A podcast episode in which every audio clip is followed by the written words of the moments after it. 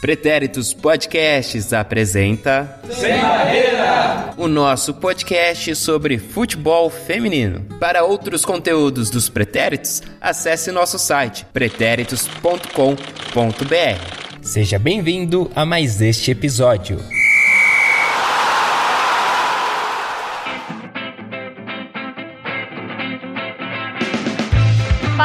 Galera, aqui é a Mel e estamos aqui em mais um episódio do Sem Barreira. Que honra ter a presença de vocês aqui novamente. Tenho certeza que essa nossa jornada nesse lindo futebol feminino fica muito mais completa com a presença e o carinho de vocês, queridos ouvintes. E para você que é novo aqui, que não é esse ouvinte que estava aqui com a nossa presença por vários episódios. Esse é o Sem Barreira, um podcast sobre futebol feminino. O podcast começou na Copa de 2019, mas o futebol feminino nos encantou tanto que seguimos com novos episódios. O nosso time até cresceu e a gente tá aqui cheio de mulherões da porra. Gosto disso.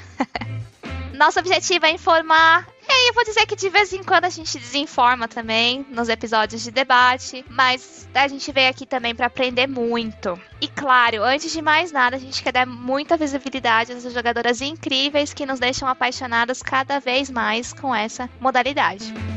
Seja bem-vindo. Pode ter certeza que somos muito acolhedores e que estamos abertos às suas sugestões e participações.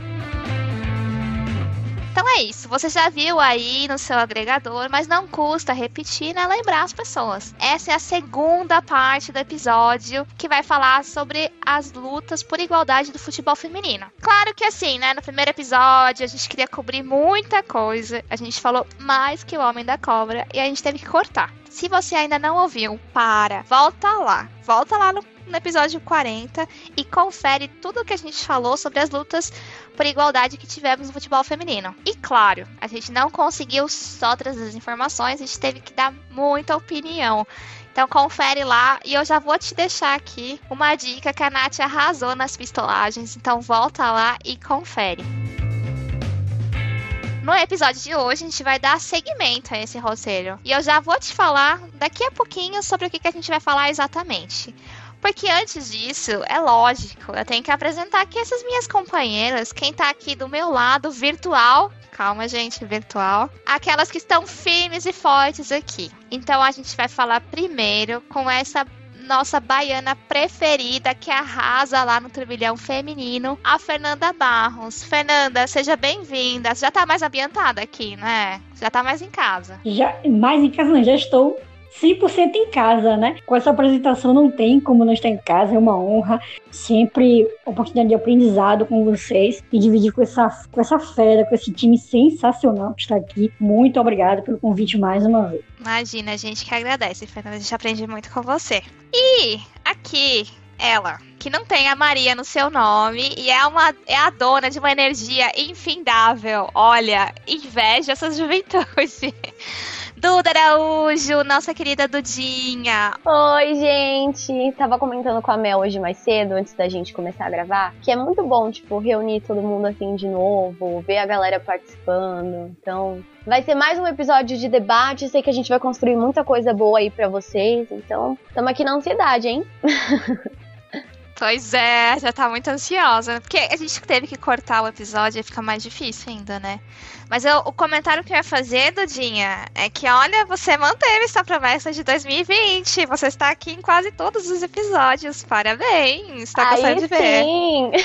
A minha promessa agora pro ano que vem é ficar em dia com todo o podcast. Eu, eu confesso. eu já nem tenho argumento mais quando a galera vai me zoar, mas prometo que ano que vem vai estar tudo em dia. Olha, eu nem ia te perguntar isso, porque eu achei que ia desistir. Melhor, coitada, sem confiança mais, né?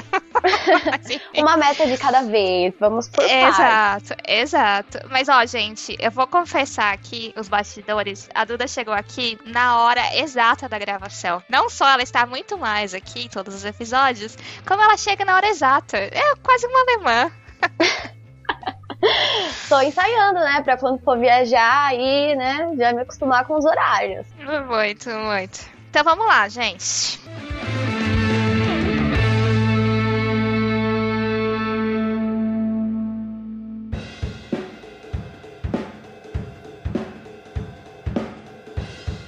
Brasil, 2020, pandemia. Nesse cenário que se sente que todos os dias é um 7 a 1, recebemos a notícia no dia 2 de junho que Marco Aurélio Cunha deixaria o cargo de coordenador das seleções brasileiras femininas. Se houve um nas redes sociais já se sentia o otimismo, considerando que o Fora Mac já era um coro muito forte há muito tempo e que o nome favorito entre os amantes do futebol feminino era o de Aline Pellegrino. Muito se especulou, muito se disse, se dizisse, mas finalmente, no dia 2 de setembro, se anuncia Aline Pellegrino como a nova coordenadora de competições femininas e Duda Luizelli como coordenadora das seleções brasileiras feminina. Se já não bastasse esse sopro de esperança, se anuncia no mesmo dia a equiparação dos pagamentos feitos aos jogadores e jogadoras das seleções, das seleções brasileiras, ou seja, mesmos valores das diárias e a mesma porcentagem do dinheiro repassado pela FIFA na premiação paga aos jogadores para períodos de preparação e jogos. A equidade de pagamento já tinha sido implementada na convocação de março, no torneio internacional da França.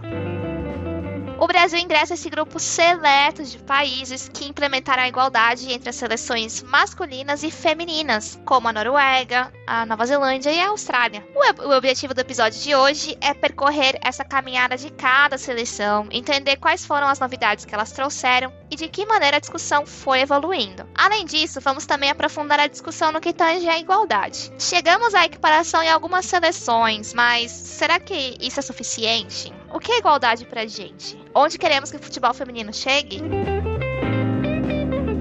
Então é isso, minha gente, mas é claro que antes da gente ir para o debate, a gente tem que deixar as nossas propagandinhas aqui.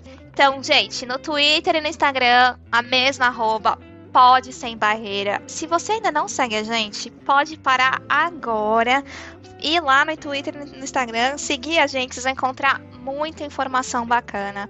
O nosso Instagram tá cheio de ilustração do Mark, super bonita. Vão lá conferir. E no Twitter a gente não parou. A gente parou com nossos panoramas, mas todas as informações estão lá. Vocês vão conseguir acompanhar todos os campeonatos. E além disso, é claro, a nossa maravilhosa Isa Almeida tá sempre atualizando com várias notícias. Tem muita coisa sobre o Campeonato Brasileiro. Agora que tá pegando fogo, então, ó, confere lá. Vocês têm que seguir a gente para ficar cada vez mais atualizado. YouTube, a gente também tá no YouTube, gente. É inacreditável, mas tá muito legal lá.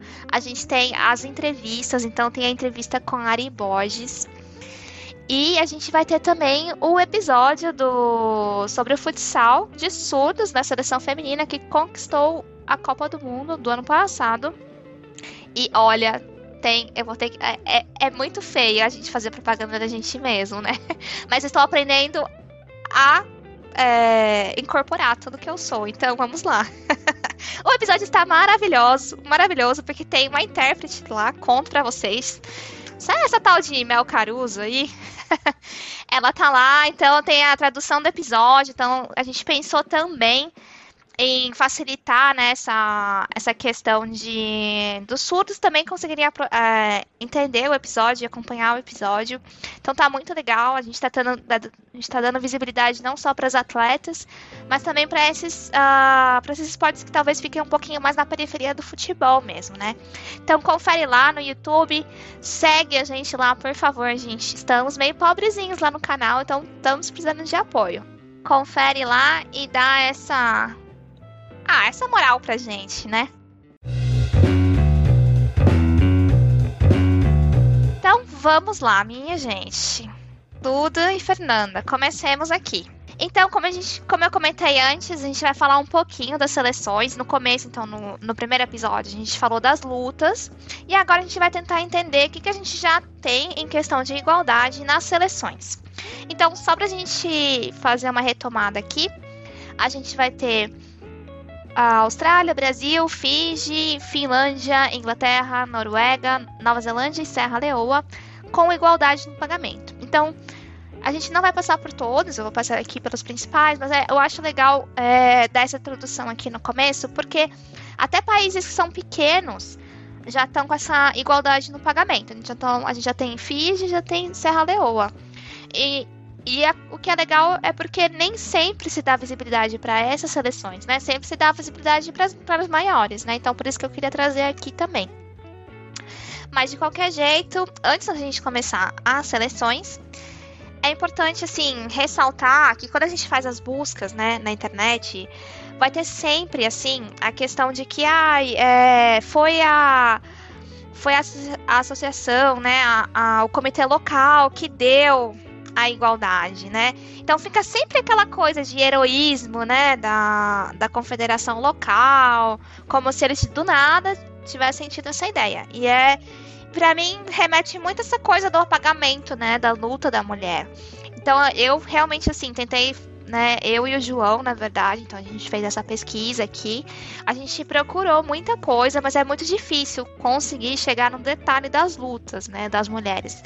Então, de qualquer jeito, a gente trouxe é, o que a gente podia. E tá aqui, então, de qualquer jeito, acho que é, é importante ressaltar que a gente não acha que essa é a história toda. A gente tem certeza que teve muitas mulheres que se sacrificaram, que, que deram a sua voz, que foram atrás, talvez até tenham perdido oportunidades nas suas carreiras por terem batido boca. É, e a gente também tá aqui para celebrar essas mulheres, né? Então, de qualquer jeito, mesmo que a gente não consiga nomeá-las, a gente é, tem muito orgulho, né, dessas mulheres que conseguem fazer todo esse tipo de luta, né? Mas, começando aqui, vamos começar pelo primeiro país, a Noruega. Então, em outubro de 2017, a gente vai ter a, a seleção masculina e feminina, representada pelos capitães Stefan Johansen e Maren Mjelde, é, juntamente com os representantes da Associação Nacional Norueguesa e a Associação dos Jogadores da Noruega, assinando o acordo de igualdade. Então aqui a novidade, né? Primeiro que já é o primeiro país, mas a novidade é que os capitães das duas seleções sentam junto e assinam um acordo. Então qual era a situação naquele momento? É que o time masculino recebia o dobro do feminino, então eles recebiam é, 6,55 milhões de coroas, né, a moeda noro norueguesa, o que seria 2,6 milhões de reais. E a equipe feminina ganhava 3,1 milhões de coroas, cerca de 1,2 milhões. Então, só que assim, o que era mais feio, na verdade, nessa situação, é que a seleção feminina era muito mais bem sucedida que a masculina, e ainda assim elas ganhavam menos do que a metade. E aí o que foi legal com essa com esse acordo foi que as duas seleções passaram a ganhar 6 milhões de coroas, que é o que equivale a 2,4 milhões de reais. E isso quer dizer que então a seleção masculina abriu mão de 550 mil coroas para é, passar para a seleção feminina e aí a associação é, cobriu o resto. Então é interessante que ver também é, que a luta na verdade ela é masculina e feminina. A gente também também precisa que os homens dêem visibilidade para nossa luta. E é muito interessante ver como é que esse acordo chegou nas duas seleções. E além disso, também teve uma paridade na porcentagem do dinheiro recebido pela FIFA ou UEFA, e que agora é de 25% para ambas, ambas as seleções. E aí, a história, né? Quando a gente vai buscar, é. A história oficial, digamos assim, é de que a Associação dos Jogadores solicitou um aumento de marketing para a seleção feminina e a federação acabou propondo a igualdade, né? Do tipo, ah, mas por que, que a gente não faz então a paridade na igualdade? Né? Ao invés de só pensar na questão do marketing da seleção feminina. Que, no final das contas, aparentemente é é uma iniciativa legal. Só que ainda assim, claro, a gente já tinha a Ada, né? Se você ainda não ouviu o episódio anterior, volta lá. A gente já falou da Ada. A gente rasgou uma seda pra essa mulher maravilhosa, então volta lá. A Ada ela já tinha começado as suas lutas um pouquinho antes, só que ainda assim, para ela não foi suficiente a equiparação salarial, porque não era só isso que ela tava pedindo. Então ela continuou. Em breve ela continua, né? Até hoje. Ela ela tá afastada da seleção até hoje. Então, esse foi o primeiro passo, né? A gente começa aqui com a Noruega. Mas depois disso, a gente vai ter a Nova Zelândia em maio de 2018. E aí o que acontece é que depois de discussões entre a Federação Neozelandesa de Futebol e o Sindicato de Jogadores, em maio de 2018, a Federação Neozelandesa de Futebol anunciou um acordo coletivo e aí eles vão se comprometer a, a igualar os salários ia pagar os mesmos valores de direitos de imagem e premiação às seleções masculina e feminina. Só que assim, de novo, né? Até esse anúncio, a seleção masculina ela estava em 133 no ranking mundial da FIFA, enquanto a feminina estava em vigésimo. Então, assim, mesmo que tenha essa, né, chegou a essa equiparação, ainda fica meio feio, né? Porque a seleção feminina é muito mais bem sucedida, né? Não tem, assim, né? Muito uma explicação para ser equiparado, né? Mas enfim, já é legal, já é uma conquista. Então, é... e a decisão, então, foi também, aí a gente vai ter um, segundo passo, digamos assim, né? Foi de também dar o mesmo pacote em relação às condições de viagem. Então, a seleção masculina uh, viajava de primeira classe, então a seleção feminina passa também a viajar de primeira classe nos percursos com mais de seis horas de duração.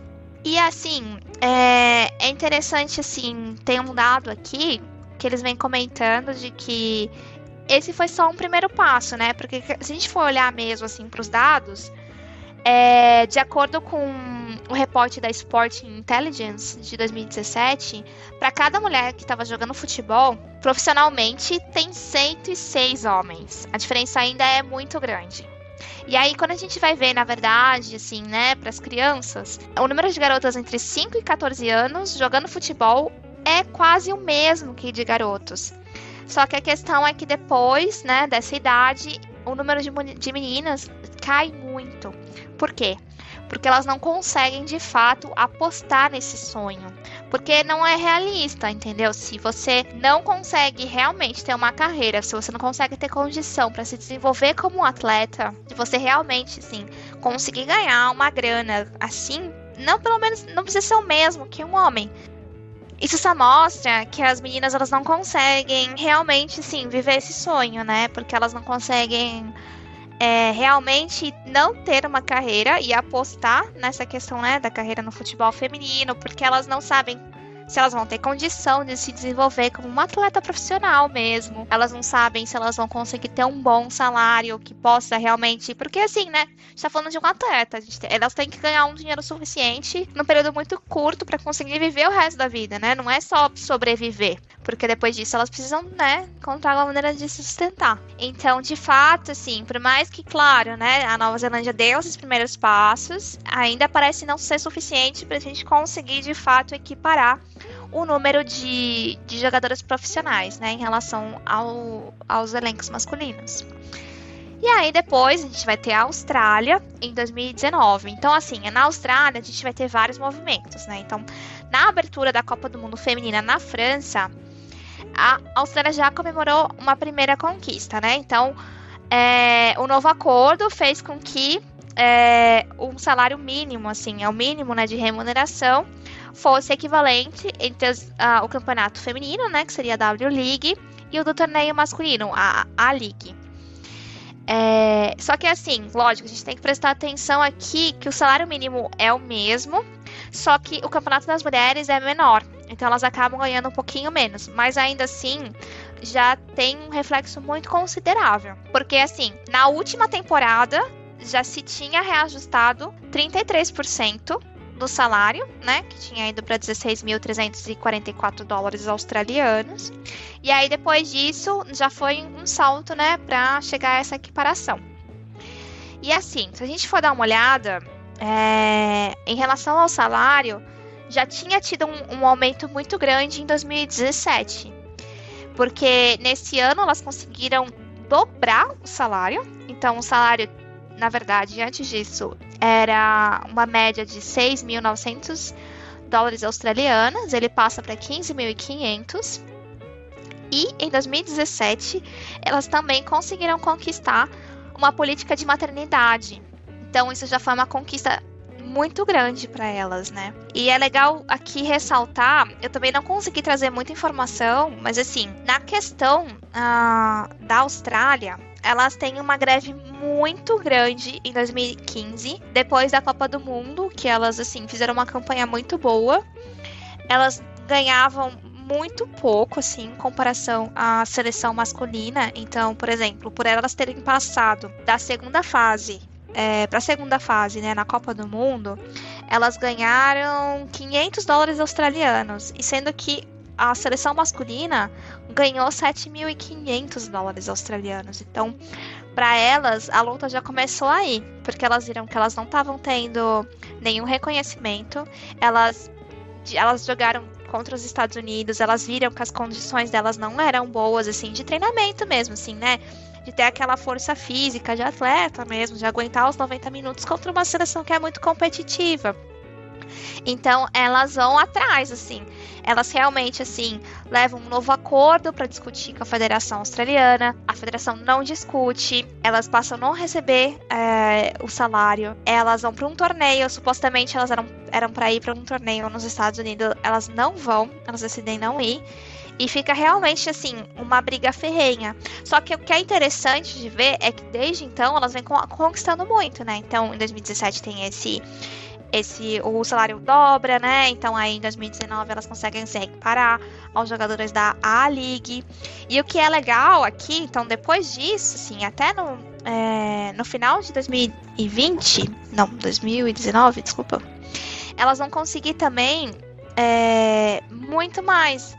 E o que é legal é que o acordo, na verdade, ele é assinado é, para, para os dois, é para a seleção masculina e feminina.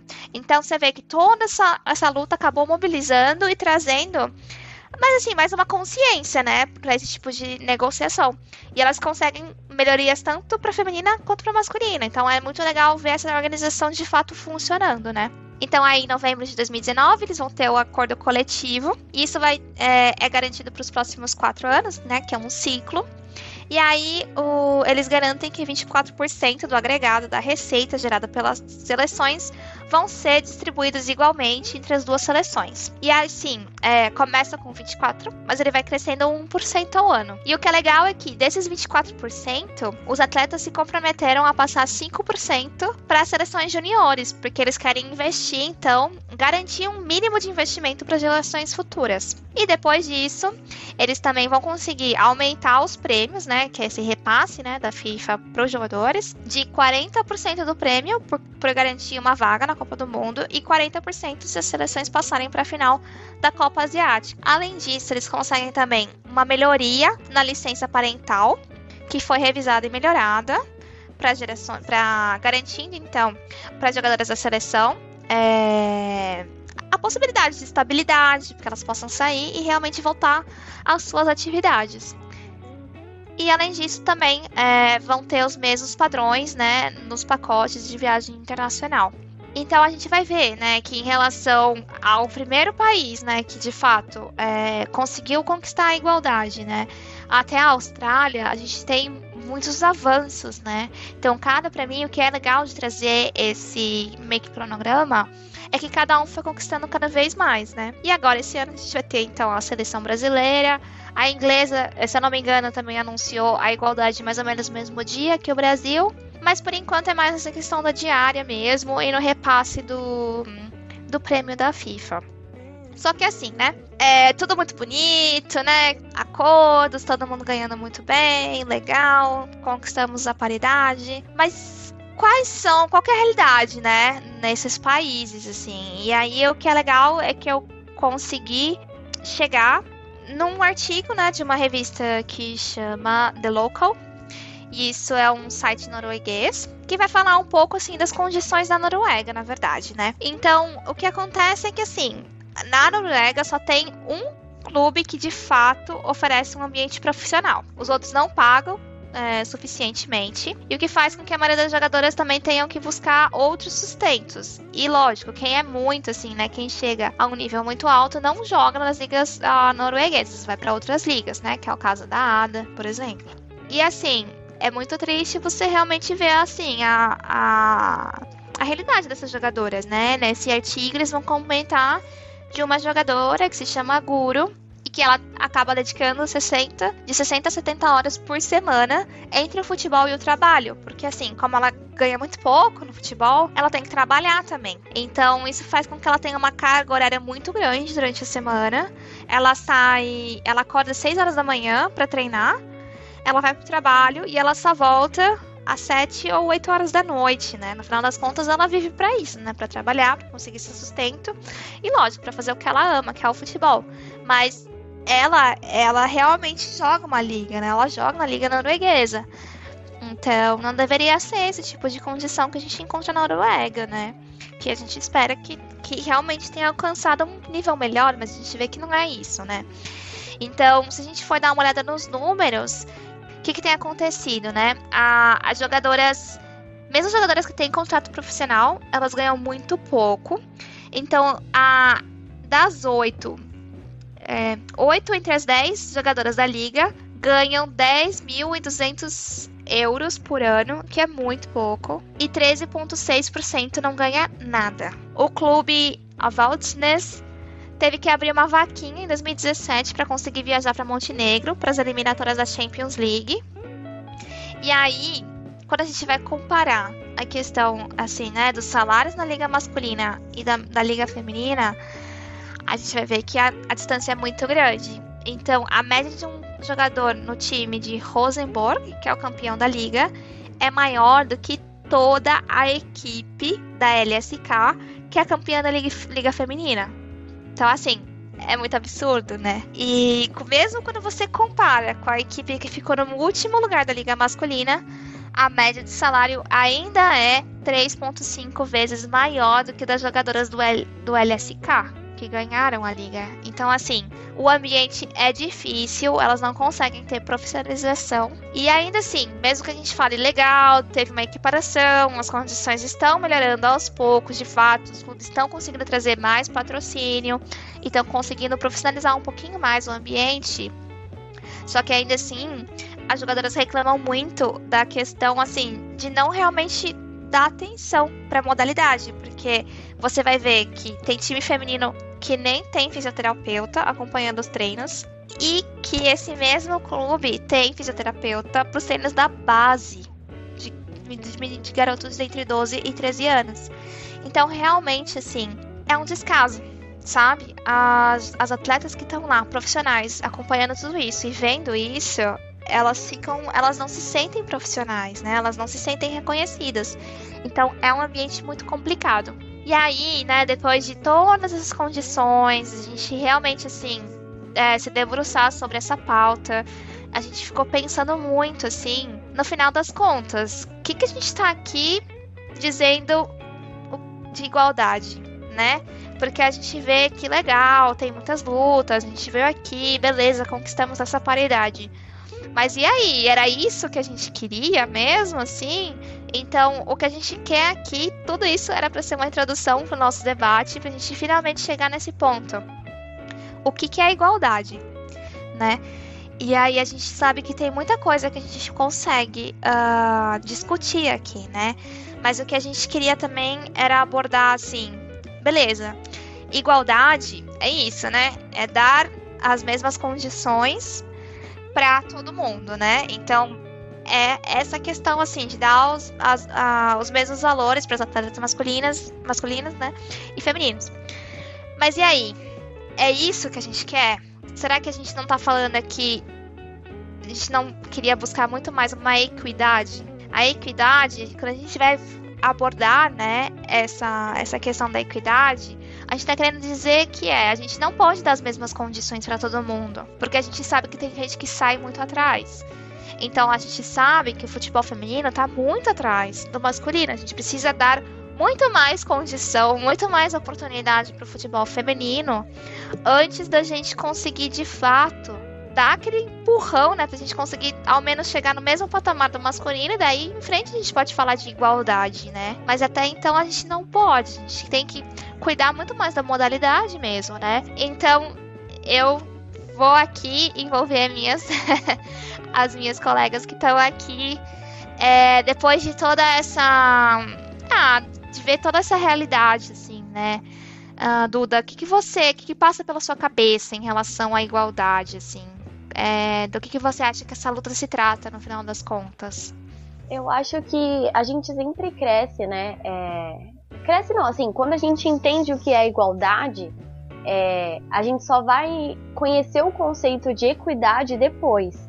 Eu acho que na verdade a nossa luta é muito mais pela equidade, né? Por você analisar que o ponto de partida de cada um, de um homem e uma mulher, é diferente e a partir disso trabalhar para que as mulheres, como você falou, cheguem no mesmo patamar, né? Nas mesmas condições ali, com as mesmas oportunidades. É, e uma das coisas que eu acho que a gente precisa começar a fazer nessa, nessa luta por equidade, né? Vamos até mudar aqui igualdade por equidade sendo que na verdade é um pouquinho dos dois, né? Eu acho que é incentivar desde pequenininho, assim. Você vê, um, um menino, quando ele tem, sei lá, um, dois anos, ele sempre ganha uma bola de futebol. Você não vê uma menina ganhar uma bola de futebol, ou de futebol, ou de vôlei, ou sei lá, de basquete, qualquer outra coisa. Então, automaticamente, os esportes sempre são mais associados aos homens do que às mulheres. As mulheres só passam a praticar mesmo atividade física, assim, é, na escola, na aula de, de educação física. É, em casa, por mais que ela tenha um quintal ali, é, é muito difícil os pais incentivarem. Eu acho que aí já é um ponto de partida para a gente começar a mudar isso. Quando eu passei a me interessar pelo futebol feminino, eu achava que, que era só falar, sabe? Não, vamos falar do futebol feminino que a gente já vai estar tá fazendo alguma coisa. E vai muito além disso, não só falar, como acompanhar, como sempre brigar por alguma coisa. Por mais que sim, a gente conquistou bastante é, de lá para cá, mas não é o suficiente e não é no sentido de vamos ser mal agradecidos e continuar reclamando, mas eu acho que a gente tem que fazer esse papel de sempre cobrar, né? Assim como cobram melhorias na seleção masculina, a gente tem que cobrar na seleção feminina para tentar justamente distinguir tudo isso, né? Tipo, nesse sentido de saber separar, mas também brigar pela causa ali, pela, pelo que realmente a gente precisa. É isso aí. Fernanda, você também acha que tudo isso muda na base, né? Digamos assim, a gente tem que olhar para a criação das crianças, né? Olhar um pouco mais para a sociedade. O que, que para você é igualdade aqui? Eu acho que, é, puxando um pouco né, o que a, que a Duda falou, assim, foi muito feliz no, no comentário dela, como ela sempre tem, tem um posicionamento muito, muito bom assim, em relação às coisas e uma visão, um ponto de vista muito bom né, em relação ao futebol feminino. É, enquanto a gente não investir na base, né, e aí, independente de que região a gente fala, a gente não vai ter nunca, assim, um avanço de fato, né? Porque não adianta você chegar lá e dizer para a seleção é, profissional ou de base, ah, não, vamos equiparar o salário, o avião, não sei o que e tal. Tudo isso, isso é muito importante, isso é muito importante. Mas a gente tem, tem problemas muito críticos é, em relação à base, né? E não é de hoje, esse é um problema antigo no, no, futebol, no futebol feminino. E, e, em relação aos estados também, né, as regiões. Então, assim, quando a gente não investir na base, não, não adianta você é, é, falar só em, em, salário, né? A gente tem que. A, a, o, o, que a gente luta, o que a gente briga sempre pelo futebol feminino é mais do que isso, né? E, e a própria mensagem da ADA, que eu acho que a gente pode pegar como referência, assim, pra gente na nossa luta aqui, não é só uma questão de salário, de de, de igualdade, de, de, avião, e não, não, de jeito nenhum. E a gente vai continuar, se a gente não, se a gente não conseguir investir na base, se não conseguir. Essa é uma luta que a gente precisa ter muitos, muito, muito assim na nossa, na nossa cabeça, porque a gente vai continuar tendo problemas assim de, de montagem de equipes e de montagem de equipes e equipes que não têm grana, equipes que não têm o, o material para treinar, que não tem visibilidade, que não tem espaço. E a gente vai continuar tendo milhares de problemas assim em determinadas regiões, em determinados lugares, em determinados clubes, sempre, todos os anos, se a gente não conseguir resolver, ou pelo menos tentar começar a resolver lá de trás da base, né? Como a Duda falou, assim, é, a gente tem. A gente pratica muito esporte quando a gente é muito novo na, na educação física, né? E aí o, o lógico e, e, o ideal seria que essas pessoas continuassem tendo esse espaço, essa oportunidade na universidade, na faculdade, e, e esse investimento, que existisse esse investimento, né, que eu acho que também é um caminho interessante que a gente pode pensar, e, e tem algumas atletas brasileiras até que, algumas jogadoras que, que atuavam no Brasil, que estão indo agora para os Estados Unidos, e a pandemia acabou atrapalhando, né, por causa da Stephanie e da Letícia também, da Stephanie que atualmente está no 3B, né, disputando a 2, e que vão para os Estados Unidos, vão jogar vão jogar lá com bolsa na universidade e tal. Então, assim, imagina no cenário ideal se essas meninas conseguissem desenvolver aqui dentro, né? Dessa forma também. Acho que a educação é uma ótima ferramenta também, nesse sentido. É, é que eu acho que a questão é que, na verdade, o esporte ensina a gente tanta coisa, né? O futebol, como um esporte coletivo, ensina a gente a jogar, a lutar como uma equipe, né? A, a de fato, assim, é, aprender que cada um tem o seu valor, que tem o que contribuir. É, e que um time como um todo pode, de fato, ressaltar todos esses valores, né, todas essas coisas positivas que cada um tem para conquistar uma coisa junto, né? E aí, fora assim, que criança, né, aprende muito a lidar com perda, aprende a lidar com o coleguinha que fica é, frustrado em todas as atividades físicas, né? Então eu acho que assim, o esporte como um todo ele já tem por si só, ele já é positivo. A gente nem tinha que estar tá pensando muito assim, ai, vamos investir porque essa menina pode ser uma nova Marta.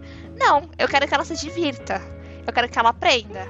E daí, se for pra de fato a gente ela entrar e ela realmente ver que é aquilo que ela quer, a gente desenvolver a habilidade dela, porque a gente identificou que sim, tem como desenvolver. Legal, cara. E aí a gente vai melhorando daí para frente. Só que o esporte em si, ele já tem um benefício muito grande, né? E assim, poxa vida, né?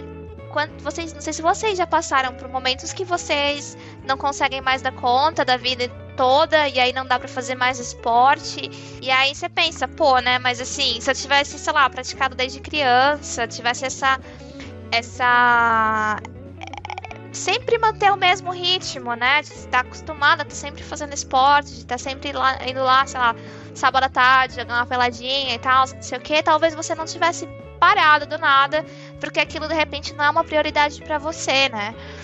Então eu acho que é tudo isso, assim, e com certeza, Fernanda, é o que você falou, assim, enquanto a gente de fato não olhar para essa para essa menina que tá jogando na base como uma jogadora profissional, né? Como alguém que a gente pode de fato potencializar e trazer ela para um nível assim em alguns anos que competitivo, né?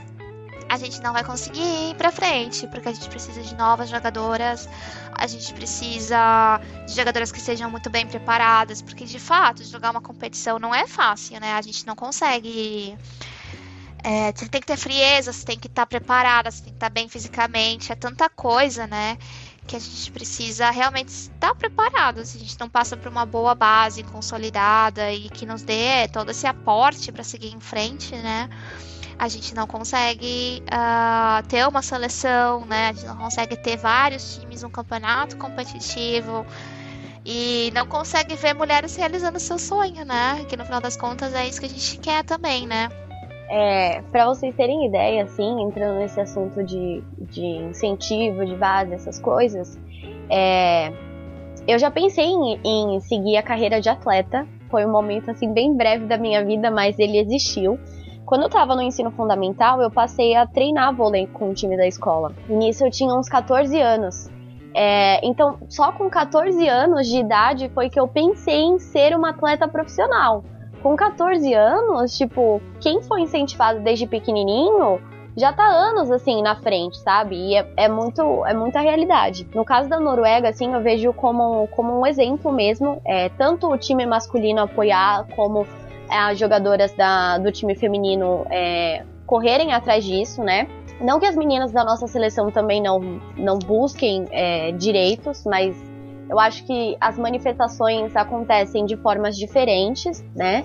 É, mas eu acho que a, a, Noruega é um exemplo no, nesse, nesse ponto, assim, sabe? Mostrar para o mundo que eles estão buscando o que eles precisam, que eles estão indo atrás do que eles querem. E que não só estão indo atrás, como também estão recebendo apoio de pessoas que são privilegiadas, que no caso, o time masculino.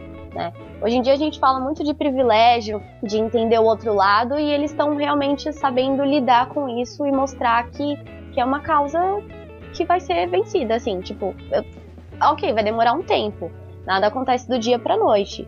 É, e talvez demore um pouco para nós mulheres chegar assim ali na, no mesmo no mesmo andaime, é andaime que fala? Acho que é andaime, dos homens, né, no sentido esporte, não por capacidade, mas por direito mesmo.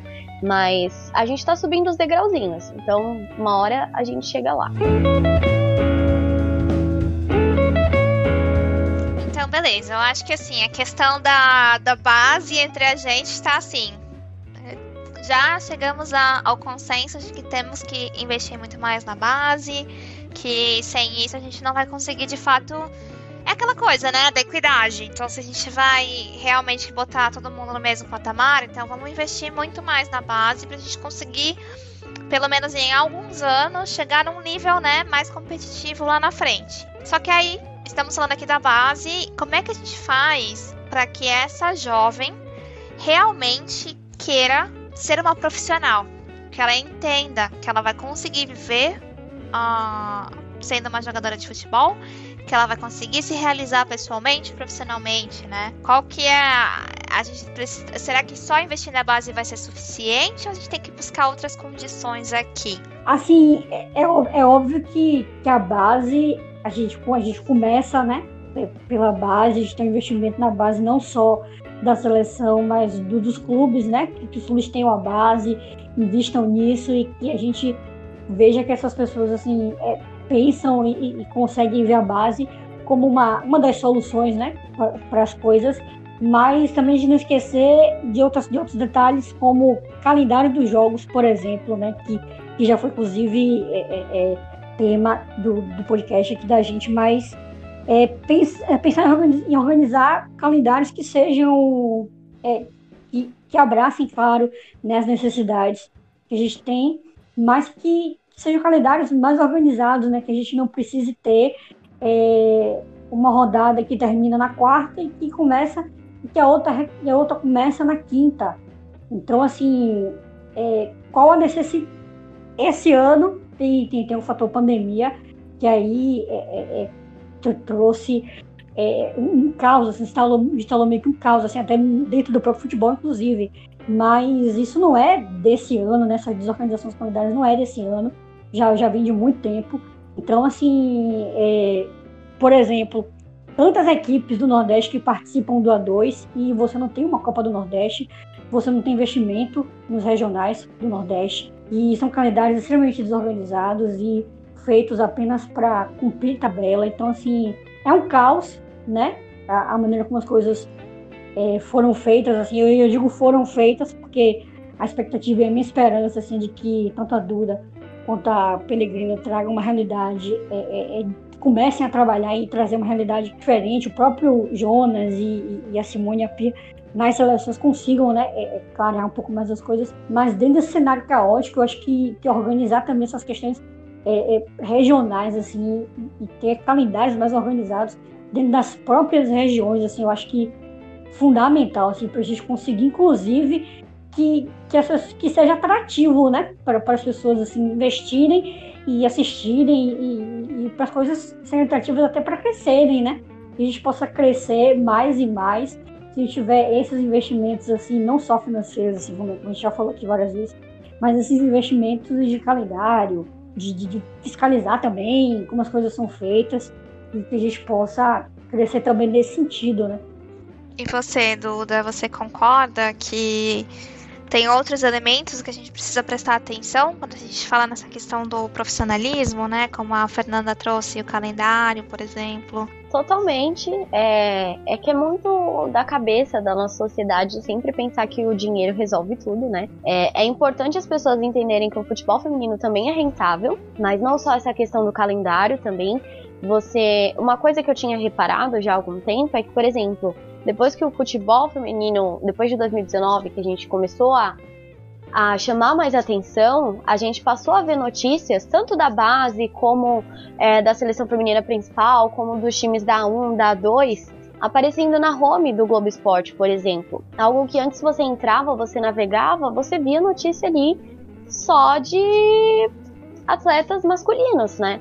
Então, acho que isso é um passo também que a gente tem que, que querer que aconteça, né? É, não só planejar o que precisa ser feito agora, mas planejar desde o começo, para não fazer as coisas de qualquer jeito e falar eu fiz, pronto, tá ali o que vocês queriam, né? É, com masculino não acontece desse jeito, obviamente, tudo é planejado, tudo é analisado, é, ah, vai ter competição da FIFA, sei lá, ou vai ter competição da Comembol, a gente vai parar o Brasileirão, sabe? Tudo isso é desenhado, o calendário deles é bem elaborado.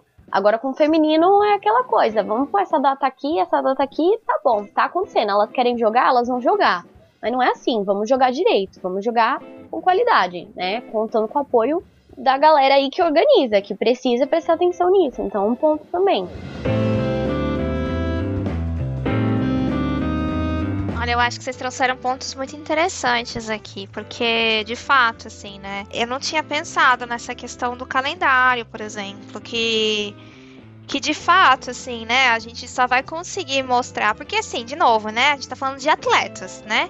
A gente tem que considerar condicionamento físico, então é um absurdo a gente pegar meninas de 16 anos e fazerem elas jogarem um dia sim, um dia não. Por quê? Porque a gente já, a gente já vai exaurir essa garota com 16 anos, sendo que ela tem um potencial grande para carreira dela completa, né? A gente tem que tratar elas como profissionais mesmo, né? E é um pouco do que a Duda falou, não é tipo assim, ah, elas nunca têm nada, vamos lá, vamos organizar duas semanas aqui e fingir que a gente fez, né? E tipo, não, a gente tem que pensar aqui no longo prazo, né? Porque nessa competição podem sair três Martas, três Cristianes, quatro Formiga e ó, quatro Formiga rende bastante, porque a gente sabe que joga até os 40, né?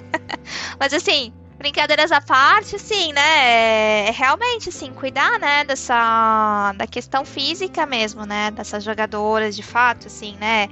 É questão de calendário no sentido também de horários, né? Se a gente quer que elas tenham. Porque a questão é que elas não estão lá só jogando, né? A gente quer que as pessoas assistam, a gente quer que as pessoas acompanhem, a gente quer que as pessoas se apaixonem. Se a gente tem jogo, jogo, por exemplo, no estádio, né? Que eu tava até lembrando assim, a final do, do Campeonato Paraibano foi às 10 horas da manhã, num sábado, onde numa terra onde a Elisa diria que tem um sol para cada um, que é um estado muito democrático. Então, assim, não é propício para ninguém, né? Você não vai conseguir ter um, um, estádio lotado, um estádio lotado, você não vai ter gente ali apoiando as meninas. Você não vai conseguir, se for muito longe, né? Às vezes a, torcida não consegue estar tá lá. Então, assim, quais são as condições que a gente está dando para as pessoas de fato, né? Acompanharem? É, qual que é a mídia que a gente está tendo atrás disso, né? Como é que a gente vai ver essas jogadoras? Porque, assim, é, é você vê toda essa mítica e essa ah, essa idolatria que a gente tem pelos jogadores, né, do futebol masculino, mas assim, lógico que a gente tira essa bolha do futebol feminino, a gente não vê a mesma idolatria, né, pelas jogadoras femininas. Deve ter gente que assiste até, mas é meio que assim, sabe, até é, é condescendente, do tipo, ah, que bonitinho, dá bate palma e vai embora. Tipo, não é assim, né? Elas são atletas profissionais, assim, a gente também tem que fazer elas aparecerem mais, trazer mais publicidade sobre tudo que elas estão fazendo, né? Trazer as histórias delas. Poxa, onde que elas começaram, né? Qual foi, né, o time, quem que descobriu elas e não sei o que. É toda essa publicidade que se cria naturalmente em torno né, do time masculino, a gente não tem, né? A mesma coisa, ou na mesma intensidade com o time feminino, né? E é isso que a gente também quer ver. Isso também é lógico, né? A gente sabe que futebol, jogador de futebol não tá aí pra ser famoso, né? Mas é um pouco, faz parte, né, dessa, desse ambiente é, profissional que roda, né? Até é legal, assim, pra menina ver que, nossa, legal, pô, essa pessoa saiu também de uma comunidade carente, né? Porque que eu que tô aqui não, não conseguiria, né? Então eu acho que tem um pouco disso mesmo, assim. Gostei muito do que vocês trouxeram.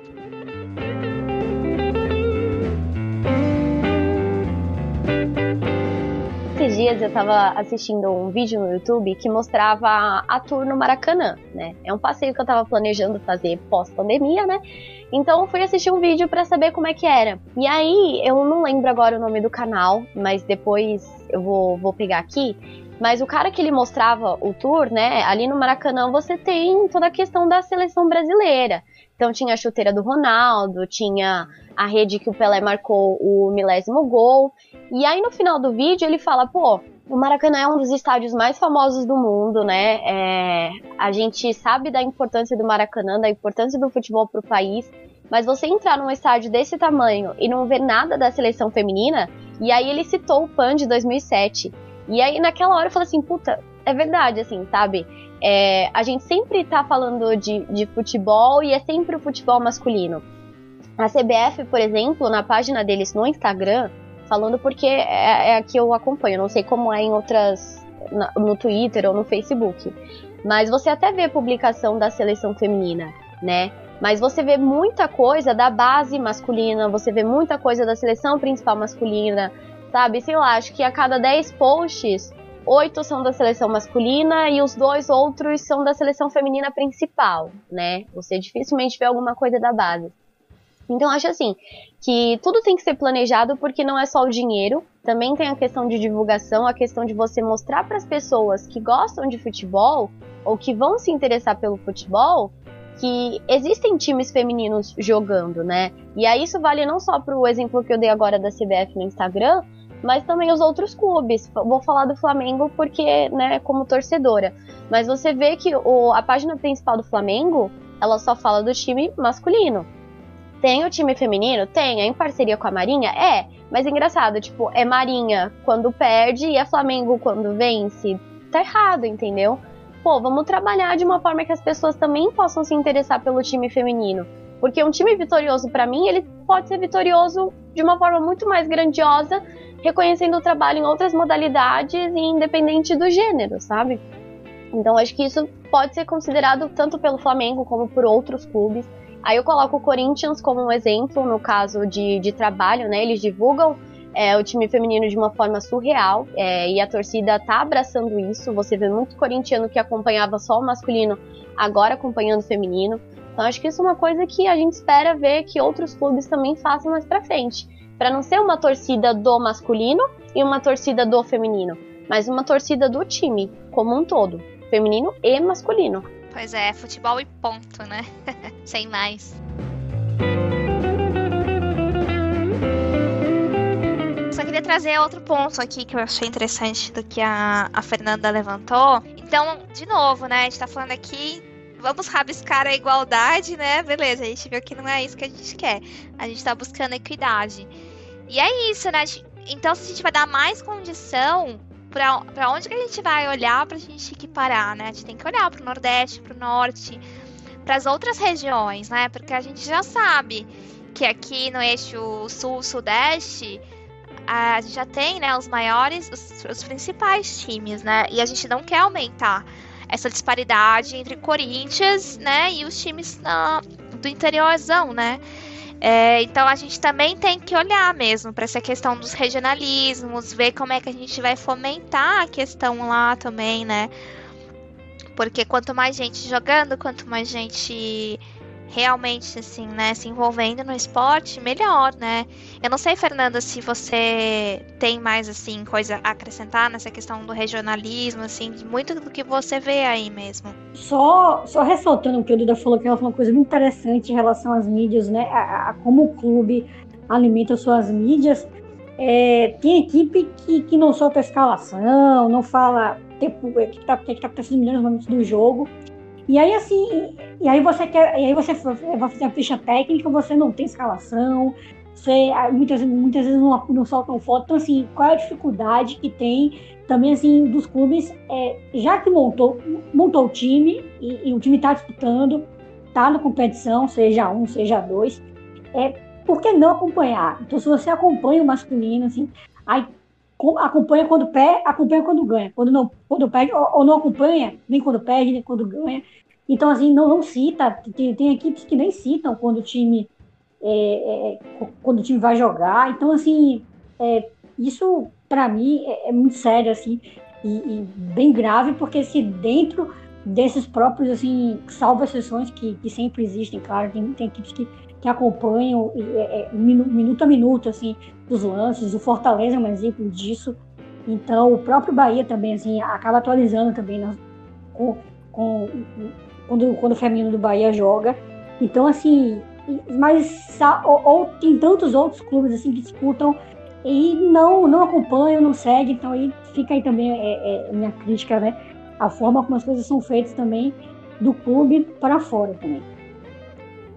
Então eu acho que a gente também já chegou ao ponto assim de que a aumentar a divulgação, né? Ter uma igualdade nesse caso, até pode ser igualdade é, na divulgação, é ter, né, no, todas as redes sociais dos clubes, o feminino e o masculino, né? É, poder também trazer muito mais, assim, matérias, né? Ter mais espaços de TV, então a gente já concordou aqui que a questão da mídia é muito importante. Só que tem uma coisa que me chama muita atenção. Beleza, mesmo que a gente fale assim, ai, né, o esporte espetacular, vamos fazer metade feminino, metade masculino. Será que assim, só tendo de novo, né, essa igualdade, né, na nos, nos jornais, nos portais, é, em todos os tipos de divulgação, vai ser suficiente? E por que que eu me pergunto? Porque a gente já chegou à conclusão aqui também que a sociedade não está preparada, certo? Então, tipo, os pais não vão educar as meninas a jogar futebol, não vão dar é, a bola, né? Eles não entendem. Então a gente precisa primeiro mudar essa, toda essa mentalidade das pessoas que estão educando as crianças, né? Mas eu também fico me questionando se as pessoas que estão assistindo esses programas de esporte, é, que estão lendo as notícias, elas estão preparadas para de fato ler aquilo e falar assim, beleza, isso também é futebol? Será que a gente. Porque a minha questão, na verdade, aqui é Será que a gente também não tem que educar esses fãs de futebol? Será que a gente não tem que trazer várias discussões e diálogos com essas pessoas para que elas possam entender o tamanho do preconceito que elas têm e como quebrar isso? O que, que você acha, Duda? Com certeza. É, começa que é aquilo que a gente já sabe, que o machismo está enraizado, né? A gente sabe que a maioria das pessoas que acompanham o futebol é, são homens, né? Então você vê uma mulher falando, você vê uma mulher assistindo, você vê uma mulher indo no estádio, sempre rola aquele preconceito, aquele olhar torto, né? As pessoas sempre vão te questionar. É, então acho que é uma coisa a ser trabalhada. Inclusive eu tava pensando esses dias, é, tipo, já pensou se o Fantástico, por exemplo, o Fantástico Globo, horário top ali no domingo à noite, você tem a galera que acompanha o Brasileirão masculino, assistindo os cavalinhos. E se, sei lá, o Fantástico não fizesse aqueles cavalinhos do Brasileirão Feminino, por exemplo? Quantas crianças que estão ali com os. Não, se bem que esse horário não tem mais crianças, né? A maioria eu espero que estejam dormindo. Mas é, talvez até adultos, tipo, vão parar e falar assim: nossa, tem o um Brasileirão Feminino, sabe? Tipo, olha, tá rolando outro campeonato entendeu? Eu sei que não vai ser só olhar e vou assistir, né? Para eles se interessarem, a discussão tem que ser muito mais profunda. A gente tem que trabalhar é, divulgação, a gente tem que trabalhar mídia. E aí, quando eu falo mídia, é literalmente todo tipo, seja TV, seja YouTube, seja Instagram, seja Facebook. É, acho que a gente, como pessoa, também é, trabalhar em casa isso, né? É, tanto com os nossos pais, irmãos, irmãs, primos, é, levar a galera, porque assim, é, por mais que antigamente as meninas não eram incentivadas a jogar, a praticar algum esporte, é, eu pretendo fazer diferente quando eu tiver os meus filhos. Se eu tiver uma menina, eu vou dar uma bola de futebol para ela, de futebol, de vôlei, de basquete, fala assim, pode jogar. Pode não, você deve jogar, vamos jogar, eu vou jogar com você. Entendeu? Então é um pensamento que, por ter aprendido, por ter debatido isso com outras pessoas, é, eu já coloco isso na minha mente pro futuro entendeu? Algo que a, a, as pessoas de antigamente não, não faziam, acredito que por esse preconceito, né, por achar que esporte é coisa de menino e sei lá, brincar de boneca é coisa de menina, é, mas que talvez se isso tivesse sido debatido antes, teria mudado, né? Então acho que o fato do, de, de mudar o torcedor é uma tarefa, acho que principalmente nossa, né? a mídia, as entidades vão ter seus papéis, mas a gente também tem um papel tão importante quanto eles, porque a gente pode começar com a mudança dentro de casa. Legal, fiquei imaginando uma mini Dudinha jogando com você, Duda. e Ai. você? e você, Fernanda? Você acha também que é importante a gente pensar em como educar esses torcedores? A gente, é interessante quando a Duda falando aí, eu tava lembrando quando assim, quando a gente quando a gente ouve uma mulher falar, de fato é, é tem aquele preconceito ainda tem até hoje. Mas aí assim, por exemplo, a minha experiência dentro do próprio turbilhão, né? Hoje, assim, os meus amigos, assim, muitos amigos acompanham e, e gostam pra caramba, sempre comentam, assim, várias pessoas da minha família também assim, acompanham e, e passaram a acompanhar mais futebol feminino, assim por conta né, do, do, do, trabalho, e sempre me pergunta, né, ah, que, é que você assistiu tal jogo, o que, é que você acha, não só do feminino, mas masculino também. Então, assim, que bom que pelo menos eu consigo, de alguma forma, pelo menos dentro da minha, do meu ciclo, né, familiar e de amigos, mobilizar essas pessoas para conseguirem acompanhar e, e, os meus amigos que trabalham no turbilhão assim conseguem, conseguiram e vem conseguindo, né, dentro dos seus núcleos assim mexer com isso, né? E a gente pode e é trabalho de formiguinha mesmo, né? É, e seguir juntos, né? Imagina que, por exemplo, quando for soltar esse episódio e cada uma aqui vai compartilhar e já vai fomentar outras pessoas, né? Já vai mobilizar outras pessoas do seu ciclo para acompanhar aquilo e, e, isso vai crescendo. Então é um trabalho de formiguinha mesmo, né? As pessoas se ajudando, né? Também, que, que isso é importante. Mas assim, em relação à, à, mídia, eu acho que a gente precisa pensar também é, o quanto é, os clubes, assim, quanto as pessoas estão abertas e dispostas a, a ver assim o seu clube, o seu clube, assim, as suas atletas e as suas comissões técnicas na mídia, seja ela qual for, né?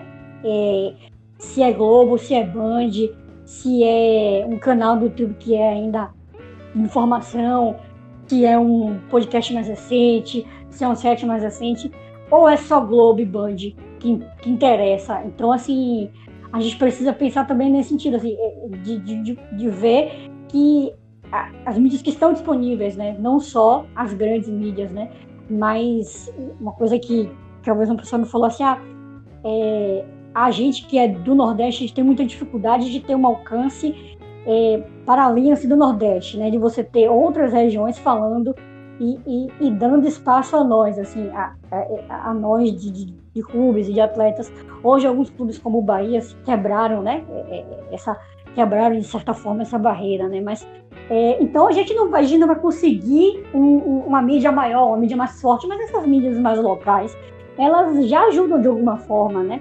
A fomentar as coisas.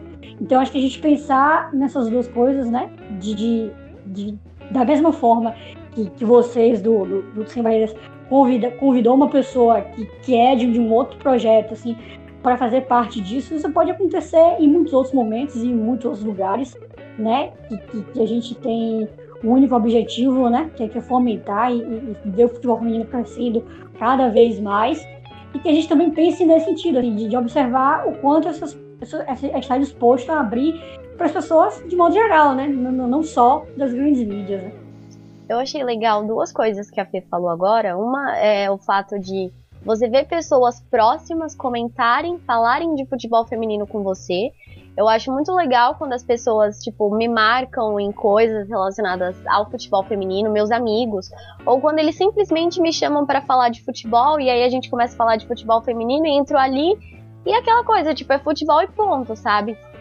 Então, você vê que às vezes a gente para pra pensar e não parece ser grande coisa, mas você levou um pouco do futebol feminino para, sei lá, duas, três, quatro pessoas ali numa rodinha. Você levou alguém à reflexão. Esses dias eu tava discutindo com um amigo meu que ele não acompanha o futebol feminino. E aí, é, depois da goleada que o Tabuão sofreu, é, ele comentou sobre diminuir o gol.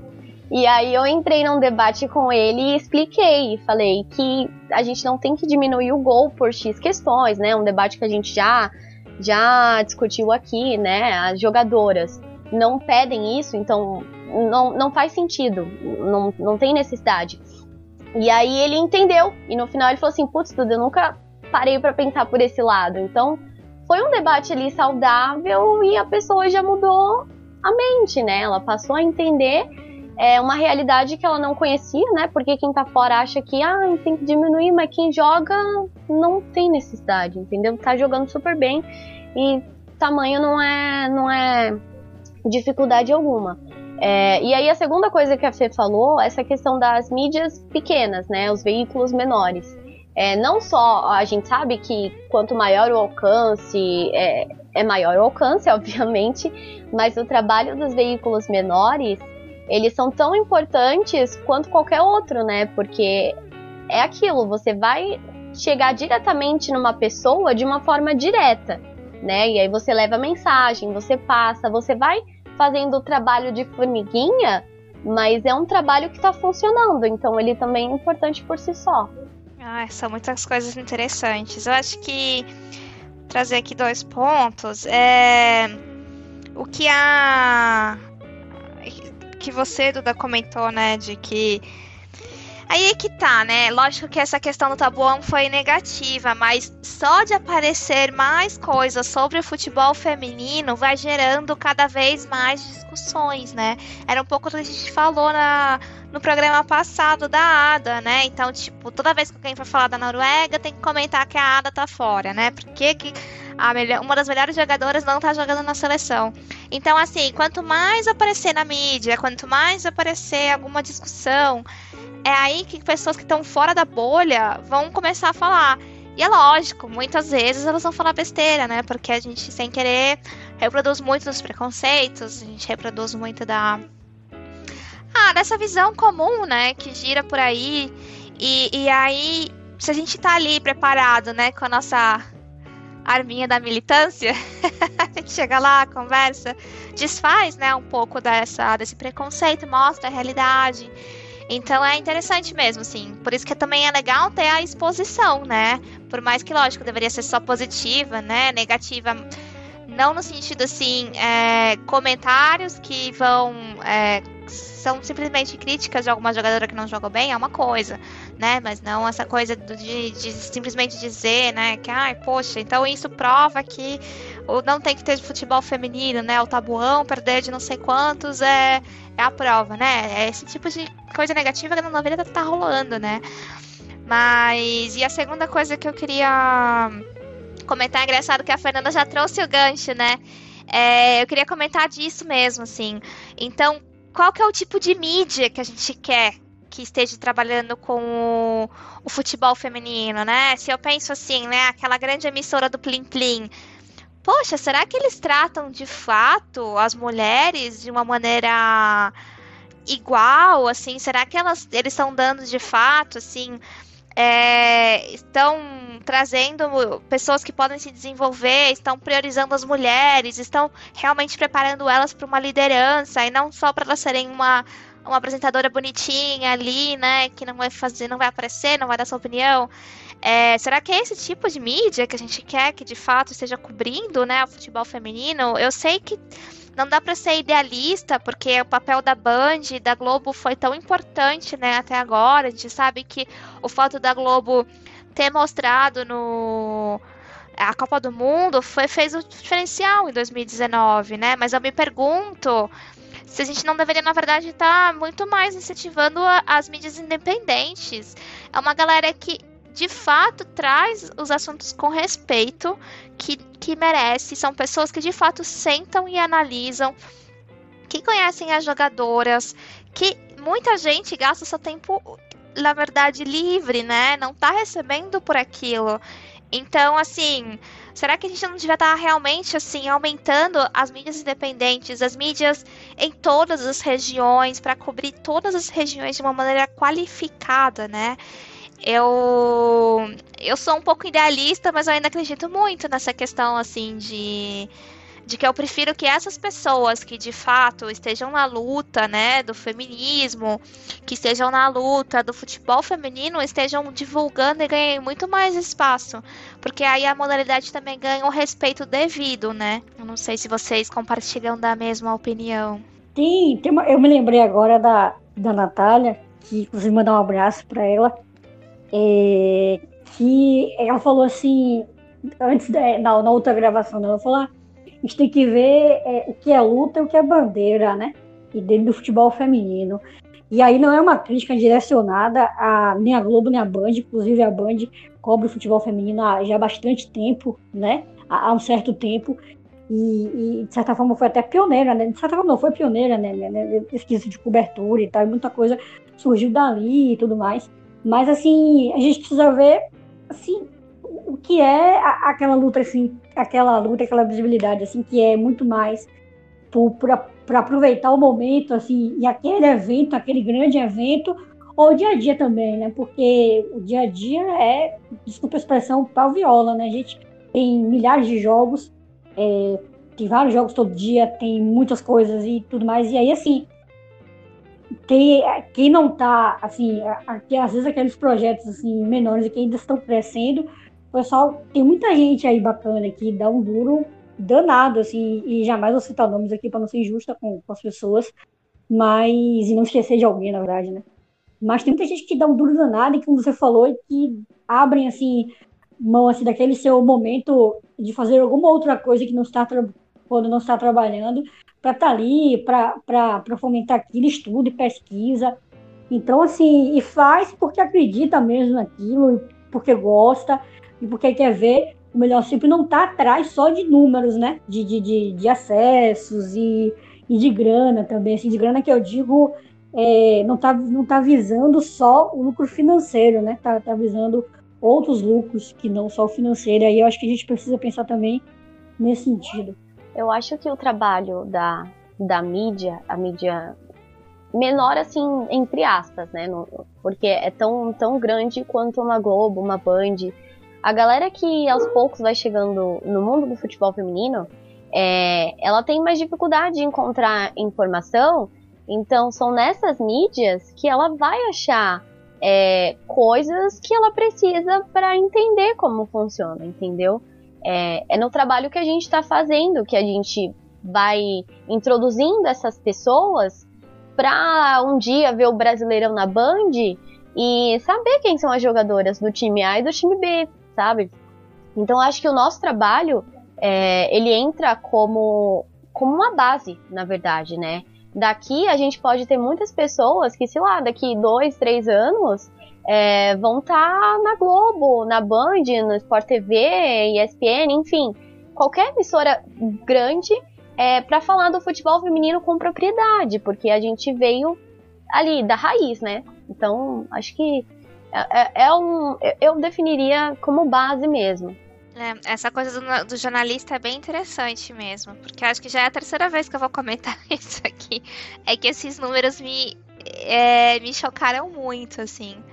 É, na Nova Zelândia, eles fizeram uma pesquisa é, sobre como tinham retratado as, as atletas, né? Não estamos só falando aqui de futebol feminino, das Olimpíadas, e aí eu não, não me lembro exatamente que Olimpíada que era, eu acho que era de Londres a maioria dos repórteres é, entrevistaram só os treinadores ou o marido da atleta, sabe? É, é muito absurdo, assim. E a gente precisa, é o que você falou, Duda, a gente precisa de gente preparada para chegar lá, de gente que saiba tratar essas jogadoras como atletas, né? Não e não simplesmente porque é isso, né? É o que a gente já falou também. O machismo tá tão enraizado que a mulher ela não serve de parâmetro, né? Eles, eles vão falar lá com o treinador, vão falar com o marido, né? E tipo. E isso num país que já é assim mais avançado nessas questões feministas, né? Então a gente precisa de repórteres, né, de uma mídia independente que esteja muito mais preparada mesmo, ou que possa, jornalistas que podem chegar lá na, na Globo e na Band, sim, mas gente que, né, possa perceber essas, essas ações que às vezes são inconscientes, né, mas que possam quebrar isso e de fato, né, lidar com muito com o profissionalismo que a gente espera, né, sobre esses temas. E não só na, né, na, na, quando a gente fala da. Citou a Band e, a, e a Globo como exemplo, mas a gente pode falar também o próprio Maicujo, né? Que, sempre, que tem a parceria com a CBF TV, e eu que consigo acompanhar assim muitas transmissões, né? Tanto do, do A1 quanto do A2. E recentemente, assim, vários episódios lamentáveis, assim, na, na, na própria na própria 2, de, de errar nome de clube, de passar metade do jogo falando de coisas completamente aleatórias e que não análise do, do próprio jogo. E aí a transmissão, aí cai a transmissão também, e não volta mais. E aí quando você dá F5 e aí volta pro começo. E aí passa, às vezes o cara passa a transmissão inteira falando de coisas completamente aleatórias, assim, e que não do jogo, que não do clube, erra o nome do clube, aí erra outras coisas assim, como o nome de atleta, complicado demais, assim, que e, e, eu gostaria realmente de ver assim, que a gente pudesse ter, ter nesses ambientes também, né, da, como essas transmissões, é, com mais qualidade, né, que a gente, porque é, dá para ter mais qualidade, né, se a gente cavucar, se a gente catar um pouquinho, se a gente for pesquisar bem direitinho, assim, com, com carinho, com cuidado, a gente vai ver que, que dá para fazer um trabalho muito melhor do que é feito e, e jamais aqui é, que bom que a gente tem, né? espaços como esse que transmitem, mas a gente sempre busca o melhor sempre, né? Pra gente, pro trabalho que a gente faz e para aquela e para aquilo que a gente luta sempre, né, todos os dias. Eu não sei se vocês já pararam para pensar dessa forma, assim, mas eu já falei isso em algum programa, é, em algum episódio, mas eu também não sei se eu falei exatamente dessa forma, mas é um conceito que eu tenho na minha cabeça já tem algum tempo, que é assim, é, não dá pra gente mudar o mundo todo de uma vez, mas dá pra gente mudar aos poucos, né? E eu acho que o trabalho que a gente vem fazendo é muito nesse sentido. É, talvez a gente ache que não, não tá levando a informação como a gente queria, mas pode ser que um jornalista, uma jornalista importante esteja se baseando no nosso conteúdo para levar a informação que essa pessoa vai passar na televisão, sabe? A gente não sabe como é o trabalho dessa pessoa antes de entrar ali ao vivo, antes de informar, mas talvez o nosso conteúdo esteja servindo de base, de fonte para essa pessoa que está conhecendo aos poucos, né? Então a gente não sabe. É uma mudança pequena, mas uma mudança que é importante. Isso mesmo. Então até aqui eu acho que a gente cobriu assim essa questão das igualdades, né? Pelo menos assim, né? Riscamos o conceito da igualdade, focamos na equidade, é, buscamos entender em vários aspectos assim o que, que a gente quer dizer aqui, o que, que a gente está querendo, né? Qual que é a mudança, né, que a gente está pedindo aqui, né? Novamente, não é só metade, né, do do portal cobrindo futebol feminino, né? Que tipo de qualidade da informação, de que maneira a gente está levando isso, né? Quem que está recebendo essa informação. Então tem muito mais coisa, na verdade, né? Que a gente precisa trabalhar e a gente precisa também focar nessas coisas, né? Só que aí a gente vai ter aqui um último questionamento, né? Que porque assim, né, eu tenho que problematizar tudo, né? Sou raio problematizador nessa questão.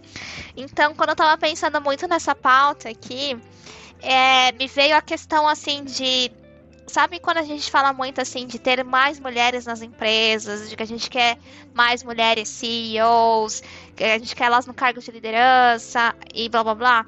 Só que aí a gente também se questiona, beleza, eu quero mais mulher nos cargos de liderança. Só que não é esse mundo que eu quero. Eu não quero uma empresa é, ganhando né, a sua taxa de mais-valia dentro de um trabalhador que está comendo. Eu não quero que essa mulher seja líder de uma opressão, me entende? Eu não quero que ela seja líder que esteja oprimindo a classe trabalhadora que vai trabalhar, não sei, 10 horas por dia, vai demorar duas horas é, no transporte público só para ir, mais duas horas para voltar, não vai conseguir criar o seu filho, não vai, vai se preocupar com o que comer no dia seguinte. Não é isso que eu quero, não é esse tipo de mulher chegando no poder que eu quero. Eu não quero que a gente tenha uma meia dúzia de mulheres que, que, jogam futebol e que estejam lá no topo, que nem o Cristiano Ronaldo, comprando carro, sei lá, da Ferrari, sei lá que carro que ele comprou, que é exclusivo do, do Cristiano Ronaldo. Eu não quero que a gente chegue a esse ponto, né? Então aqui, na verdade, o que eu queria é vamos chacoalhar tudo isso, porque a gente não quer chegar aonde o futebol masculino tá. Eu, por exemplo, não quero. Não, tô, não vou generalizar, né? Mas eu acho que as meninas aqui também. Mas assim, é, não é esse futebol que eu quero. É aquela coisa né, do futebol é a raiz, né? As pessoas jogando por amor. É a gente conseguir as mesmas condições para todo mundo, né? É o que a gente veio falando até agora, é equidade. É, quando a gente estava preparando a pauta, né? Uma das coisas que eu discuti com a, com a Duda foi. Meu, eu não quero só você comparando quem que é melhor, a, sei lá, a Cristiane ou a Marta, né? A, a Rapino ou, ou não sei quem. Eu quero que a gente fale assim, não, se a gente analisar a seleção brasileira, caraca, tipo, a, a Marta tem essa qualidade que quando ela joga com a formiga, nossa, faz uma jogada assim e não sei o que, porque o time se complementa. Eu quero mudar também a visão que a gente tem sobre isso. É entender que não é só uma pessoa chegando lá no topo que vai fazer tudo mudar. Que eu acho que é um pouco do que a gente veio discutindo aqui, né? Então, assim, talvez essa pergunta seja difícil, assim, mas é, Fernanda, que tipo de futebol feminino que a gente quer construir? Essa pergunta é bem difícil, né? E, e aí, assim, já que eu falei bastante coisa, que é bem criticando né, algumas coisas, e mas ainda bem assim, que no turbilhão, por exemplo, esteja fazendo um trabalho e conseguindo, né, é, é, fazer bastante coisa e, e trazer até análise de, de, de, algumas jogadas e tal, e que a gente possa, e que a gente possa ter um ambiente do futebol feminino, assim, que a gente crescendo cada vez mais, com mais projetos e com mais mídias que, que tragam não só esses debates que são necessários e as comparações que, que vão existir sempre, mas que falem das questões táticas, técnicas e do crescimento dentro de campo, de, de das jogadas e falando que a gente tenha transmissões assim que, que explorem muito a questão tática e técnica assim do futebol feminino, porque tem muita coisa para ser analisada assim dentro de campo e as coisas extra-campo elas são fundamentais para fazer as coisas crescerem dentro do futebol feminino, mas as análises dentro de campo também são muito importantes e e é isso, assim, que a gente possa ter um ambiente de cada de mais respeito, né? Também de cada vez mais respeito, né? Em relação aos trabalhos dos outros, mesmo aqueles que, que estão começando, e que a gente possa se inspirar cada vez mais com trabalhos como o que é feito aqui no Sem Barreira também. E você, Duda, que tipo de futebol feminino você quer construir? Vou concordar com todo mundo e dizer que sim, é uma pergunta difícil de responder. É, mas eu acho, eu tava aqui pensando, né? Eu acho que talvez seja mais é, construir um futebol feminino sem comparações, né? É, e que seja um futebol feminino lado a lado é, com o masculino, né? No sentido de da equidade que a gente abordou aqui, enfim, to, toda toda a discussão, né, que a gente já tirou ali o igualdade, agora a gente sabe que é equidade. Então acho que quando a gente compara demais, eu sei que em alguns casos a comparação se faz necessária, né? A gente tá não deixou de comparar algumas coisas aqui, mas às vezes comparar demais é, acaba não levando a gente para frente, porque no fundo a gente não tem que comparar é, quem joga melhor, né? Se é a Marta ou se é o Neymar, mas a gente, como a Mel falou, vamos analisar aqui a parte da Marta, entendeu? E comparar a Marta com outra jogadora. Né? Não tem que ficar comparando com o homem. Vamos comparar ela com uma mulher que joga tão bem quanto. Então acho que é mais derrubar essas comparações nesse sentido e construir um futebol lado a lado no sentido de é, se a seleção masculina, se o time masculino A e B é, começaram nessas condições, vamos lutar para que as próximas gerações também comecem nessas condições. Acho que, sei lá, ficou meio confuso, mas espero que vocês tenham entendido. Ah, a gente sempre te entende, Duda. Fica tranquila. Então, a gente já fechou aqui o futebol feminino que a gente quer. Brincadeira, muita coisa para decidir. Mas a Duda queria trazer um ponto bem interessante aqui, né? Porque a gente chegou a discutir a questão do, da seleção norueguesa, né? De que a gente teve a participação da seleção masculina também, né? Assinando o acordo. E a gente chegou à conclusão de que a gente também precisa, né? Desse apoio dos homens. É, Duda, que, que você conseguiu trazer aí pra gente, assim, de interessante em relação, né, a esses jogadores de futebol que também ajudam no futebol feminino? É, foi uma informação, assim, que chegou para mim por acaso, acho que o Destino falou, ó, tô aqui pra você, usa isso no podcast, mas eu tava no Instagram, né, olhando, e eu descobri que o Zico, é, ele tem um, um, projeto, né, que é a Escola Zico 10, e lá é, tem um time feminino. E assim como o Zico também tem esse projeto de futebol feminino, né? Pensa, ídolo da seleção, ídolo do Flamengo, Ronaldo Angelim, né? Que também jogou no Flamengo por um tempinho, fez lá o gol do título em 2009, quando venceu o Brasileirão. Ele também tem um projeto de futebol feminino. Então, se a gente parar para pensar, é, foi algo comentado, discutido no último episódio, que você dificilmente vê homens falarem, né, jogadores falarem de futebol feminino, mas você ter esses dois exemplos de jogadores que tiveram seu momento de destaque, é, de mídia, de audiência, né, de glória, darem oportunidade para as meninas também crescerem é, e um dia chegarem no mesmo patamar numa seleção ou num grande clube é, é algo que, que merece ser falado, que merece servir de exemplo para outras pessoas, outros jogadores, né? É, é uma luta assim que não é só das mulheres, né? É, é de todo mundo, entendeu? Lutar por direitos é algo que todo mundo tem que fazer. É bem isso mesmo, né? É um pouco tem um pouco a ver até com o discurso da Rapino, né? Quando ela recebeu é, acho que a bola de ouro, né? Como a melhor jogadora. E, e é que assim, né?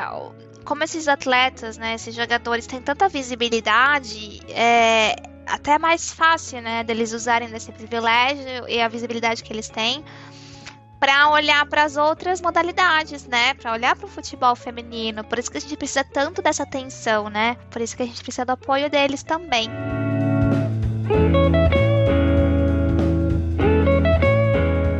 Mas é isso, gente. De novo, é assim, ah, deu corda pra gente e a gente vai puxar. A gente vai falar bastante, né? Porque não tem jeito, é muita coisa para trazer, né? E assim, gente, prometo, ainda vai sair mais uma parte. Tem mais, tem mais temas assim pra gente abordar. Aqui ficou essa, esse debate bem bacana, é, mas ainda tem mais coisa. A gente quer ainda dar uma olhada nas organizações. Então a gente quer ver, entender o que, que a FIFA, o que, que a UEFA, o que, que a CBF tá fazendo. Então ainda vem muita polêmica, ainda tem muita coisa para abordar, mas por hoje a gente vai ficar por aqui. Eu acho que a gente já abordou muita coisa, né? A gente tentou trazer aqui como tudo foi evoluindo nas seleções, a gente tentou questionar tudo que a gente veio discutindo. Será que é igualdade que a gente quer? Não é, mas aí o que a gente vai querer dizer por equidade, né? Porque eu acho que toda vez que a gente vai apontar um problema, a gente tem que explicar exatamente o que a gente vê de problema pra gente conseguir atacar e achar uma solução, né? Sem ter essas coisas visivelmente apontadas, a gente fica meio assim sem eixo mesmo, né? Sem saber por onde ir, o que atacar primeiro, o que, que é prioridade. Então era um pouco da intenção era trazer em palavras concretas aqui, né? O que, que a gente quer dizer quando a gente quer igual equidade, quando a gente quer mudança, né, no futebol feminino.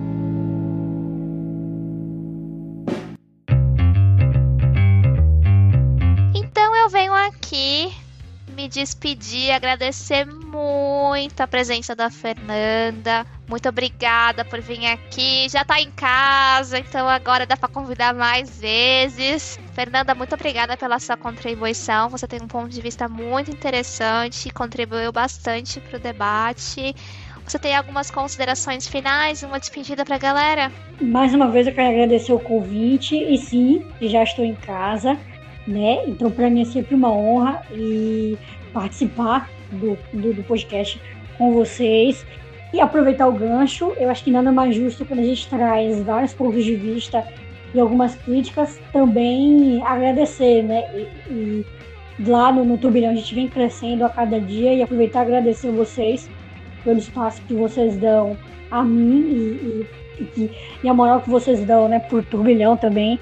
E para todas as pessoas que de alguma forma ajudaram a, a, fazer, não só eu chegar aqui onde eu cheguei hoje, e fazer o turbilhão chegar onde ele chegou, então a todas as pessoas, assessorias, clubes, e porque sim, tem muita gente que, que, que não dá, que, que pode não valorizar, mas também tem outras pessoas que.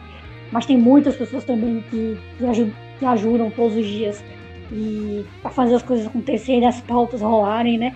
Então, agradecer a todas as pessoas que de alguma forma, direta ou indiretamente, ajudaram a gente a chegar até aqui, a fazer todas as entrevistas que foram feitas até hoje, foram várias, a fazer todos os quadros que a gente faz hoje. Então, muito obrigada, tá? Então, dizer só que as críticas que eu trouxe aqui são não, não, não críticas para a gente procurar melhorar sempre, eu acho que é isso que a gente busca não só no Sem Barreira, no Turbilhão, o que a gente faz na vida, a gente procura sempre o melhor. Então, me estendendo um pouco aqui na minha fala final, agradecer e ressaltar aqui. Muito obrigada mais uma vez. Não se estendeu, não, tá merecido. Dudinha, você que nos anima, nos faz seguir com o podcast, trazendo novas ideias. Você foi contemplada nesse, nesse episódio? Traz pra gente aí as suas considerações finais e aproveita para se despedir da galera também. Eu só queria dizer mesmo que todo episódio que a gente grava eu aprendo demais com vocês. É, aprendo tanto preparando as coisas pra gente debater, como no debate em si. E eu acho que a gente está fazendo um trabalho bem legal, assim, discutindo entre a gente, dando oportunidade de outras pessoas entrarem nesse debate, né? Não que eu vivo na hora, porque é gravado, mas depois discutir isso com a gente. É, e isso que a Fê também falou, né? Toda crítica que a gente faz é sempre para tentar melhorar. E eu sinto que a gente tá, tá no caminho ali, sabe? É, a gente nunca vai parar de criticar, obviamente, porque sempre vai ter alguma coisa, mas é, existe uma diferença entre a crítica e o desincentivo, né? Então, eu não sei se desincentivo seria a palavra, mas é mais nesse sentido. E eu acho que a gente tá, tá seguindo ali pra trazer sempre algo construtivo, né? Então, eu queria agradecer mesmo, né, por pela Fê ter aceitado o convite, a Nath que participou da parte 1 também. É, e que mais pra frente mais pessoas entrem nesses debates com, com o pessoal do Sem Barreira. E é isso, a gente tá, tá numa vida aí de aprendizado e a gente sai daqui hoje com a cabeça bem né, reflexiva. Tem, tem, tem muita coisa. Muita coisa para pensar, né? Vou aproveitar e deixar um abraço bem forte pra Nath. Ela não pôde é, se unir a gente a essa discussão. Nath, você fez muita falta, porque a gente precisa de gente trazendo, aquecendo o debate, falando as verdades e trazendo esse ponto de vista tão bom que você tem, assim, sobre o futebol, né? Todo esse conhecimento que você realmente tem, né? E é isso, gente. Então vamos encerrar por aqui. Muito obrigada por ter ficado aqui até o final. Eu espero que vocês também estejam tontos com todas essas discussões, mas que se unam a gente nas redes sociais e tragam seus pontos de vista. Gente, digam pra gente que tipo de futebol feminino vocês querem construir. Quem sabe a gente não toca o seu áudio no próximo podcast, hein? Então é isso, gente. Um abraço e eu espero que vocês possam ter uma semana, um final de semana, uma manhã, uma tarde, uma noite maravilhosa e que esse podcast possa trazer um pouquinho de esperança no coração de vocês. Tchau, tchau, um beijo.